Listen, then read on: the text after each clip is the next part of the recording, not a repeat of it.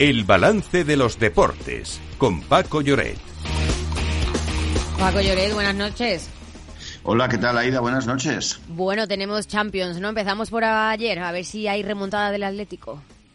Eso será el 13 de marzo, todavía queda, pero anoche vivimos un partido muy intenso, de mucho desgaste, eh, con mucha estrategia, con dos grandes entrenadores en los banquillos. Recordamos además que el Cholo Simeone eh, fue jugador del Inter de Milán a finales de los años 90, estuvo allí un par de campañas y eh, Inzaghi, la verdad es que ha construido un gran Inter de Milán, ayer ya lo comentábamos, son los actuales subcampeones de la Champions, campeones de la Serie A, son líderes destacados en su país probablemente tienen eh, el título en el bolsillo y la verdad es que fue un partido donde eh, todo se decidió en jugadas muy aisladas. El Inter fue mejor, tuvo más ocasiones, perdonó goles y el Atlético también tuvo, después de encajar el único tanto, perdón, obra de Arnautovic, alguna ocasión, pero mm, sinceramente creo que es justo vencedor el Inter, que probablemente lamentará para la vuelta haber desaprovechado las oportunidades que tuvo y que no se reflejaron en el marcador.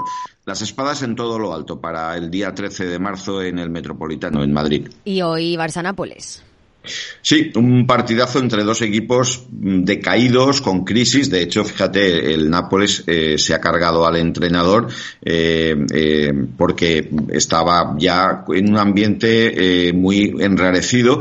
Mazzarri ha sido sustituido por un técnico que se llama Calzona, que es a la vez el seleccionador de Eslovaquia. Bueno, pues han decidido que sea el técnico que se haga cargo de aquí hasta final de temporada. La alineación del Barça ya la tenemos clara con Ter Stegen en la portería, Cancelo y Cunde laterales, Íñigo Martínez, que reaparece y Araujo en el centro de la defensa, junto a Christensen, Gundogan, otra de las novedades, junto a De Jong y Pedri, y arriba Lewandowski y Lamin Yamal. Y del Nápoles destacamos sobre todo su delantera, eh, los tres jugadores de delante, Politano, Oshimen y Cabraskelia, eh, jugador eh, de, bueno, de Georgia que tiene una capacidad de desequilibrio impresionante. Y un último apunte para terminar. Alcaraz lesionado eh, al principio, nada más empezar el ATP 500 de Río. Sí, ha durado poco. ¿eh? Carlos eh, Alcaraz sufre un esguince lateral de grado 2 y parece ser, según las últimas noticias que tenemos, que podrá jugar en Las Vegas y en Indian Wells, que son los próximos torneos. La verdad es que llegó a Brasil, tuvo una agenda muy intensa de actos, se entrenó en Copacabana, pero al final el parte médico pues ha confirmado lo que, lo que nos temíamos y en efecto estuvo en la pista prácticamente nada. Así que, bueno, primero a desear que se recupere bien y que pueda reaparecer en condiciones.